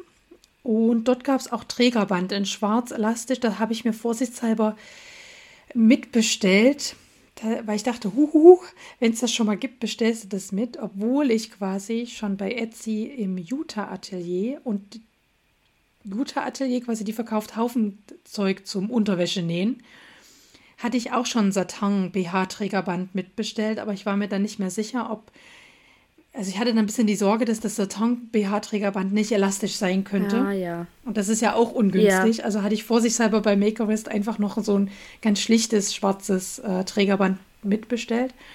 Aber das kam jetzt an alles hier und das Satin BH-Trägerband ist tatsächlich auch elastisch und sieht natürlich viel schöner aus mit diesem leichten Glanz als das normale Trägerband. Ne? Das normale Trägerband hat dafür tatsächlich diese Pelzstruktur so unten drunter, mhm. wie du es beschreibst. Mhm. Ne? Genau. Und bei Utah Atelier habe ich auch die entsprechenden BH-Ringe und Schieber, die man quasi für den Träger braucht, um den größenverstellbar zu machen, habe ich auch da bekommen. Und die hat den tatsächlich äh, sowohl in Plastik als auch in Metall und in verschiedenen Farben da. Und ich habe mir jetzt kleine Metallringe und Schieber gegönnt, quasi, um da eine höhere Haltbarkeit zu haben. Ach Gott, süß. Ich habe es genau. gerade offen. Da gibt es sogar in Herzchenform. Ja, oh. in Herzchenform. Also wenn man sich irgendwie Unterwäsche fühlt. Sie hat ja auch eine Braut als, als ähm, äh, Profilbild. Ja. Also ich denke, es geht vor allem darum, auch für Bräute entsprechend Unterwäsche. Also so. ist, vielleicht näht sie sie auch selber, aber ja. eben auch Angebot zu haben. Genau. Aber sie hat auch ich hätte auch Spitzen, Spitzenträger haben können. Also sie hat wirklich da, in der Hinsicht hat sie viel da. Aber eben Verschluss war nicht da und äh, Falzgummi war nicht in der Breite da, wo mm. ich ihn mhm. brauchte.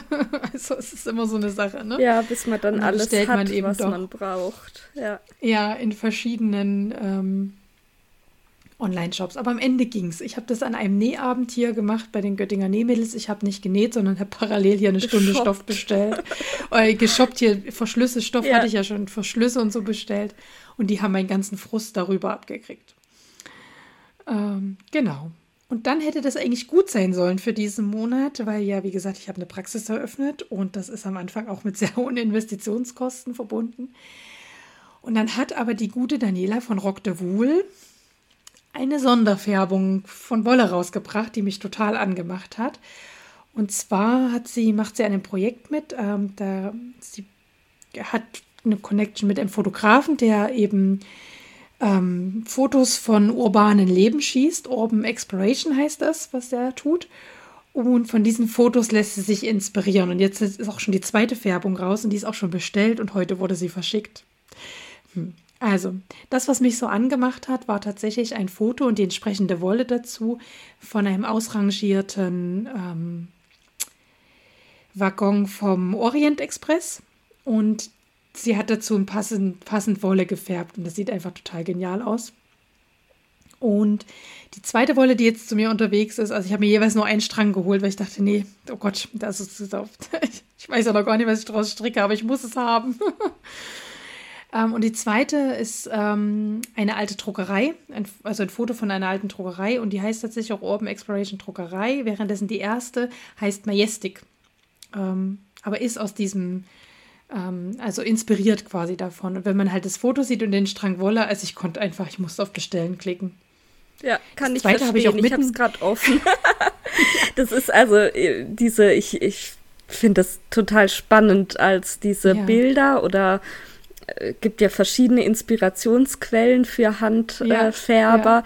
Wenn das dann halt so gegenübergestellt ist, die Inspiration auf der einen Seite und das, ähm, was der Handfärber draus gemacht hat. Also da könnte ich auch äh, kaufen, kaufen, kaufen. Das ist der Hammer. Ist, beides ist schon ausverkauft ja. quasi. Ach, ja, genau. Also, und das macht mich halt total an, das Projekt. Und ich werde tatsächlich auch noch ein bisschen beobachten, wenn weitere Urban Explorations Sondereditions rauskommen quasi. ja, naja, ein bisschen schwach werden. Ein bisschen Belohnung für die Ja. ganze Anstrengung. Muss vielleicht Eben. auch sein. Und wenn ich sie nicht selber verstricke, habe ich tatsächlich auch schon Ideen, wer sie geschenkt bekommen könnte. Wenn ich merke, die fängt ja an rumzugammeln. Aber das mag ich auch nicht, wenn so schöne gefärbte Wolle soll ja auch verstrickt werden und nicht rumgammeln. Aber ich habe tatsächlich für die Majestic habe ich tatsächlich schon eine Idee. Da muss ich nur noch ein bisschen besser stricken lernen. Die also die wartet auf meine Strick Strick äh, Strick äh, Skills.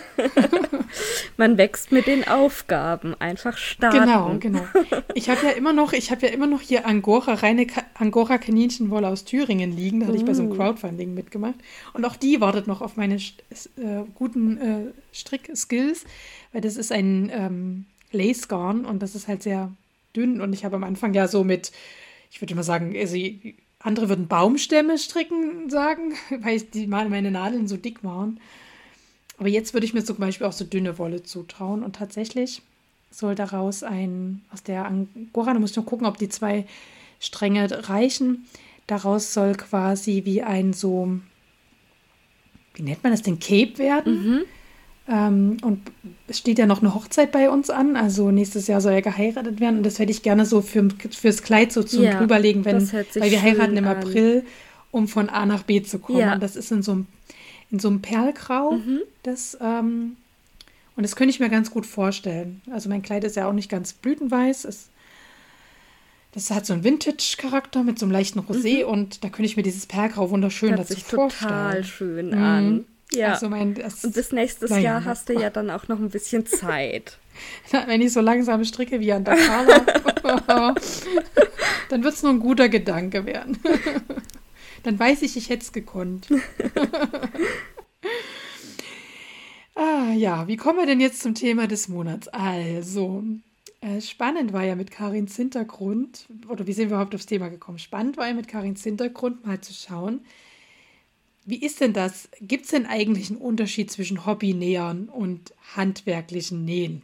Und natürlich gibt es den, das ist uns ja völlig bewusst, obgleich es sicherlich handwerkliche Näher gibt, die auch pfuschen, sage ich jetzt mal, denen das alles nicht so wichtig ist und die vielleicht gezwungen worden sind, diese Ausbildung zu machen, keine Ahnung, oder keine Lust darauf haben. Und es gibt sicherlich auch Hobbyschneiderinnen, die sich schon an dieses Level eines ähm, handwerklich handwerklich Gelernten ranarbeiten, einfach durch viel Fleiß, viele Kurse und so weiter. Ähm, und uns interessiert natürlich der spannende Graubereich dazwischen. Also nicht die Extreme, die es auf beiden Seiten gibt, sondern das schöne Grau dazwischen. Und ja, Karin hat ja schon ein kleines bisschen geteasert, was ihre Ausbildung angeht, aber vielleicht kannst du ähm, so als schönen Einstieg ins Thema nochmal oder erzählen, was eben, was es, was der Kern quasi der Ausbildung ist. Ne? Im- Weil ich habe mir das Nähen mit YouTube beigebracht, das war quasi meine Ausbildung und das unterscheidet sich ja sehr von dem, was du gelernt hast. Und wie du es vor allem gelernt hast. Mm, ja, ich überlege gerade, wie ich am besten auf die Frage antworte. Also erstmal zu dem, was du gerade gesagt hast. Ich habe mir tatsächlich hier als erster Punkt äh, auch Disclaimer aufgeschrieben äh, als Stichwort für mich, nämlich äh, quasi genau das, was du gesagt hast, kann ich total unterschreiben. Es gibt halt nicht den Hobbyschneider und den Maßschneider oder die Maßschneiderin, sondern es ist ja immer ähm, also von Betrieb zu Betrieb unterschiedlich, wie gearbeitet wird und auch von Hobbyschneider zu Hobbyschneider unterschiedlich, wie gearbeitet wird. Und was sich ganz viele nicht bewusst machen, ähm, es gibt unglaublich viele Berufe, die an der Nähmaschine stattfinden. Also ich bin gelernt, habe ich, offiziell heißt es Maß, nee, bevor ich es jetzt falsch sage, äh, also ich bin gelernt Maßschneiderin Fachrichtung Damen. Und ähm, den Meister habe ich dann gemacht, das heißt dann nur noch Maßschneider, weil, also historisch gewachsen ist es so, dass es einfach einen Damenmaßschneider und einen Herrenmaßschneider gibt und die arbeiten auch unterschiedlich. Und logischerweise gab es dann auch einen Meister für Herrenmaßschneider und einen Meister für Damenmaßschneider. Jetzt gibt es in Deutschland aber einfach nicht mehr so viele Menschen, die Maßschneidermeister werden wollen, dementsprechend wenig Schulen gibt's und um das irgendwie tragfähig zu machen, hat man die zwei einfach zusammengeschmissen. Jetzt habe ich also quasi äh, in, in meiner Ausbildung nur Damenmaßschneiderhandwerk gelernt und habe dann aber einen Meister gemacht für Damen- und Herrenmaßschneidermeister, äh, was ähm, schon äh, ein paar Schwierigkeiten mit sich gebracht hat, weil die Arbeitsweisen schon sehr unterschiedlich sind. Und ich habe mir einfach mal äh, im Vorfeld in der Recherche, was heißt Recherche, also bei den Gedanken, die ich mir so gemacht habe, mal ein paar Berufe aufgeschrieben, die alle was mit Nähmaschine zu tun haben. Das Damenschneider, Herrenschneider, Änderungsschneider, Textil- und Modenäher bekleidungstechnischer Assistent, Produktveredler Textil, Produktgestalter Textil, technischer Konfektionär, Modist, Fahrzeuginnenausstatter, Raumausstatter, Polster- und Dekorationsnäher, Segelmacher und Schuhmacher. Und es gibt noch viel uh. mehr. ja. Und ähm, also Schwerpunkt in meiner Ausbildung, eben ich habe ähm, Damenmaßschneider gelernt in einem traditionellen Handwerksbetrieb. Und ähm, wir haben sehr kulturig gearbeitet, also sehr traditionell.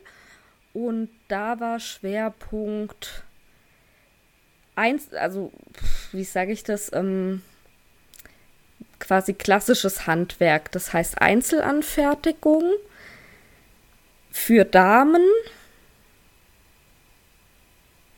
in einer klassischen Handwerksbetriebsstruktur. Äh, das heißt, es gab einen Auszubildenden, Gesellen und einen Meister.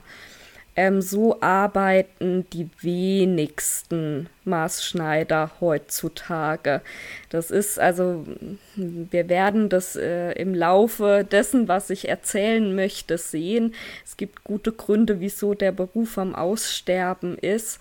Und um mit dem Beruf überleben zu können, muss man sich einfach eine Nische suchen. Und diese ganz traditionelle Maßschneiderei hat sicherlich ihre Nische, aber daneben gibt es halt auch noch andere Nischen. Also zum Beispiel bei mir aus dem Meisterkurs eine, die hat sich äh, spezialisiert auf historische Kostüme. Oder man geht in Richtung Maßkonfektion, das heißt, man lässt im Ausland produzieren und macht hier nur noch ähm, die letzten Änderungen, die dann notwendig sind, oder, oder, oder. Also da gibt es ganz viele Möglichkeiten. Und genauso auf der Hobby-Seite, ne, das hattet ihr ja so ein bisschen in eurem ich weiß nicht mehr, wer deine Gästin war, also du und äh, in, im letzten Podcast die Saskia. Die Saskia, genau. Im mhm. letzten Podcast mit den Nähbabbeln, genauso auf der ja. Hobbyschneider-Seite. Ne? Da gibt es einfach ganz viele verschiedene Formen von, wie näht jemand, der das hobbymäßig macht. Und ähm, tatsächlich würde ich sagen, dass viel von dem, was in der Hobbyszene läuft, so wie ich sie auch kennengelernt habe in den Nähkursen, die ich gebe und im Stoffgeschäft, wo ich gearbeitet habe. Das ist eben auch so diese ähm, Bubble, in der du, glaube ich, auch bist, dass man startet mit Baby- und Kindersachen und dann auf die Idee kommt, Mensch, ich könnte ja auch mal was für mich nähen. Das ist, glaube ich, also in meiner Wahrnehmung schon ein sehr, sehr großer Teil der Szene. Und da ist glaube ich, sehr, sehr viel davon eher entlehnt aus dem, wie die Industrie arbeitet tatsächlich. Also die Idee, ein Jersey mit einer Overlock zusammenzunähen, wäre mir nie gekommen, so wie ich im Handwerk gelernt habe, weil im Handwerk gibt es erstmal überhaupt kein Jersey. Und da gibt es auch keine Overlock. Also jetzt sehr ähm, auf die Spitze getrieben, aber das ist ja. tatsächlich was, was ich im, ähm, äh, im Hobbybereich dann mehr kennengelernt habe und was, glaube ich, eher aus der Industrie kommt. Und ich habe da einfach mal bei den Notizen dazu geschrieben, so ein paar äh, zwei Namen, dass man mal so einen Anhaltspunkt hat, von was ich rede. Also so wie die Ina von Paddy Dunät. Ich glaube, die äh, kennen die meisten. Das ist tatsächlich sehr industriell. Die ist ja auch Bekleidungstechnikerin, also die hat quasi für die Industrie gelernt und ähm, das entspricht mehr von den Verarbeitungsweisen dem, wie man industriell nähen würde. Und ähm, die Inge Solzestik-Sparrer, die viele aus dieser äh, Fernsehsendung kennen. Ich habe die Sendung nie gesehen, ich weiß es nicht. ich kenne die nur aus der ähm, äh, Maßschneiderwelt, ähm, die arbeitet, also die ist ja Maßschneidermeisterin und die arbeitet tatsächlich sehr traditionell. Ich habe mir auch, die hat ähm, bei Makerist Kurse angeboten äh, mit Thema Blazernähen und so und da habe ich mir zwei, drei angeguckt, weil ich neugierig war, ach, wie arbeitet die wohl? Also das entspricht so ziemlich dem, wie ich es auch gelernt habe. Mhm. Ja. Ja, Genau, ich denke, also das hatte ich mir auch als, als ersten großen Unterschied aufgeschrieben, dass mein oder dass ich glaube, dass Hobbynäher vorrangig versuchen, alles mit der Maschine zu nähen, bevor sie auf den Gedanken kommen, mit der Hand was zu nähen. Währenddessen die Inge Soltewitsch-Spacher, die ich weiß, dass die auch an dieser, an dieser Sendung teilgenommen hat, aber das war auf Vox und ich habe diesen Kanal nicht gehabt. Ähm, aber die ist ab und zu mal auch im Blabla-Café ähm, zu Gast. Das ist so ein YouTube-Livestream, mhm, ja. äh, der immer freitags ist. Und äh, die macht bestimmte Schritte einfach klassischerweise per Hand. Ja. Und würde nie ja. auf die Gedanken kommen, ja.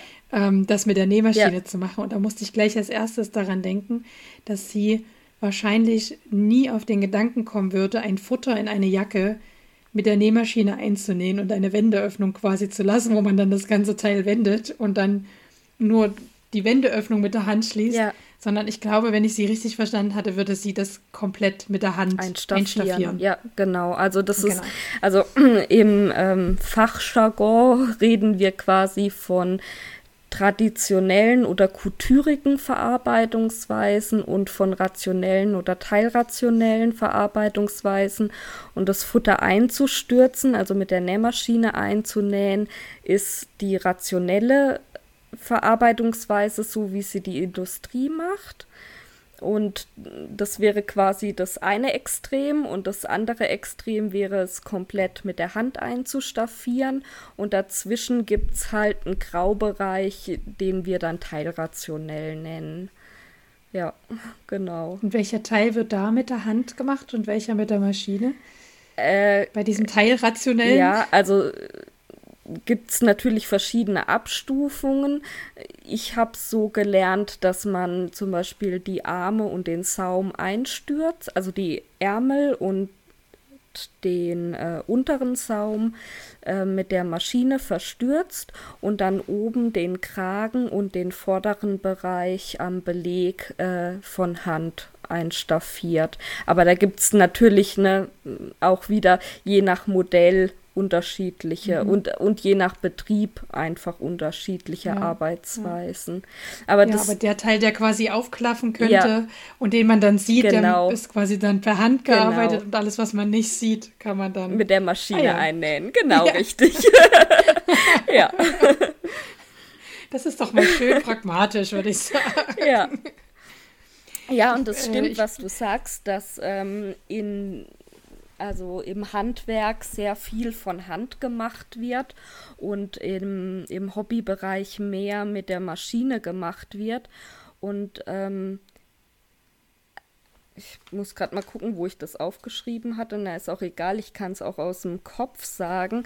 Also in einer gut ausgestatteten Schneiderei stehen nicht so viele Maschinen. Also das ist immer. Ähm, wenn, wenn mich Leute ähm, fragen, was sie sich für eine Maschine kaufen sollen und was für Stiche die können muss und so, dann schocke ich die immer ganz gern damit, dass in einem richtig guten Couture-Atelier steht eine Maschine, die nur geradeaus nähen kann. Die kann nichts anderes. Die kann nur Gradstich und das reicht.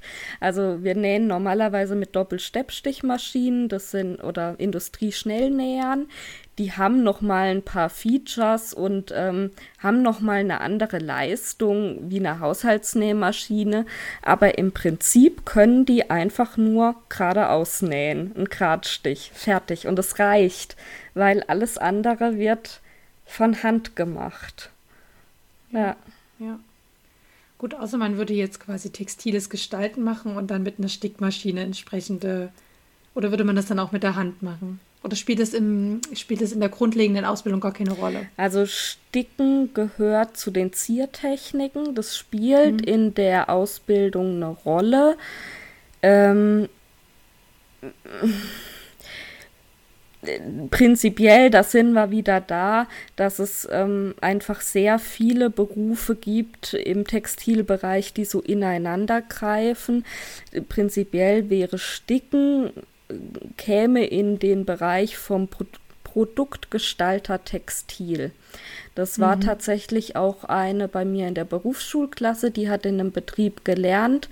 Die haben nur sich mit Stickerei und te eben Textil mh, hm, ja, ich sag mal, Ziertechniken auf Textilien beschäftigt. Mhm, und natürlich ja. gehört das bei uns auch mit rein und wir haben da auch einiges gelernt. Aber ähm, in der klassischen Maßschneiderei braucht man jetzt nicht unbedingt eine Stickmaschine. Ja, so. ja. mhm. Was nicht ausschließt, dass es Betriebe gibt, die vielleicht irgendwie besonders immer ihr Logo irgendwo aufsticken oder so und dann mhm. so eine Maschine im Betrieb stehen haben. Aber ja. ähm, ich würde sagen, im klassischen eigentlich nicht. ja. ja. Was dafür Eins. eine ganz wichtige Maschine ist, ist die Bügelanlage. Ja, oh ja. und tatsächlich, ähm, also das ist was, was ich bis heute nicht verstehen kann, wie man ohne Bügeleisen nähen kann. Also ich, ich verstehe es einfach nicht. Na, mit Jersey, mit Jersey. Ich, ich kann es mir einfach nicht vorstellen. Und das Am ist Anfang tatsächlich, also gut. eine Bügelanlage ist auch ähm, was anderes wie ein Bügeleisen. Also ein Bügeleisen ist schon mal besser wie nichts. Aber ähm, eine Bügelanlage, wie ich sie meine, hat einen separaten Dampferzeuger. Der Dampf hat, ist sehr viel trockener. Also ähm, es ist weniger die Gefahr da, dass das Stück, was man bügelt, durchnässt. Der Dampf wird unter Druck erzeugt, ist dadurch heißer und ähm, und der wird wieder abgesaugt. Und genau, es gibt eine, normalerweise eine Absaug- und eine Aufblasanlage. Das heißt, der, der Tisch, ähm, das Bügelbrett, hat eine Funktion, dass es entweder Luft pusten oder Luft ansaugen kann. Und ähm, da gibt es tatsächlich auch sehr viele Utensilien, ein Bügelei oder ein Bügelamboss, die ermöglichen, dass man gut bügeln kann. Also bügeln ist ja. mega wichtig. ja, und ich tatsächlich, äh, das ist ein gutes Stichwort mit dem Bügeln, das habe ich mir gar nicht aufgeschrieben, habe ich auch das Gefühl, dass man ein, die Qualität, sage ich jetzt mal, oder den Fortschritt einer Hobbyschneiderin oder Schneider daran erkennen kann, wie viel Bügelutensilien sie hat quasi. Ob die ein kleines und großes Bügeleisen, Armbügelbrett ist ja dann ja, schon die nächste ja. Anschaffung, die, die man, also das war meine letzte Anschaffung, ein kleines Bügelbrett quasi. Und ich habe mir tatsächlich auch ein neues Bügeleisen geholt, was einfach auch überhaupt erstmal dampfen kann. Ich hatte vorher keins, was dampfen konnte. ja. Und ähm, genau, und wenn es dann eben so weitergeht mit Bügelei und dann diesem, äh, der Amboss, wer das nicht kennt, das ist wie so ein, sieht tatsächlich aus wie ein Amboss, aber aus Holz ist das ja. Ja, genau. Und es hat oh, vorne halt eine, eine Spitz, also läuft vorne spitz zu und damit kann man halt gut ähm, zum Beispiel bei einem Revers-Kragen oder so auch in die Spitze rein, dass man wirklich ähm, bis zum letzten die Nahtzugabe noch auseinanderbügeln kann. Genau, ich kenne es auch vom Blazer nähen ja. quasi. Dass, also wenn jemand wirklich einen Blazer nähen möchte, so nach, ich sag jetzt mal nach Inge Solkowitsch-Sparrer-Style, die kaufen sich so ein Teil da. die, also das sind dann Leute, die wollen es dann wissen. Ja. Ne? So. Und äh, es stimmt, genau. Also den Fortschritt eines äh, Hobbyschneider kann man eigentlich ganz, kann man gar nicht am Maschinenpark eigentlich erkennen, weil ich sage Maschinenpark, sondern tatsächlich finde ich am Bügel, am Bügelverhalten. Mhm. Ja? Und umso mehr die bügeln, umso mehr die nach jeder Naht aufstehen, zum Bügelbrett rammeln, weißt du, oh, oh die weiß, was das ist. Ne? Die ist schon, schon länger bei der Geschichte dabei. Ja? Die hat vielleicht schon mal eine Bluse genäht, gar eine Hose oder sowas. Ja? Und eben nicht nur die, die Jersey Body. Ja, aber genau aber Jersey denke, Body ist das richtige Stichwort. Also das ist tatsächlich auch ein Punkt, den ich mir aufgeschrieben habe, das Material, was genäht wird. Also natürlich habe ich auch in der Ausbildung schon mal gehört, dass es sowas wie Jersey gibt. Aber niemand geht für ein Jersey, also für ein, sagen wir jetzt mal, ein Pumphöschen für Babys aus Jersey, geht niemand zum Maßschneider. Ne? Also die Materialien, die ich ähm, in der Ausbildung kennengelernt habe, sind halt auch Materialien, die. Vielen Dank fürs Zuhören. Wenn ihr wissen wollt, wie es weitergeht, dann hört Teil 2.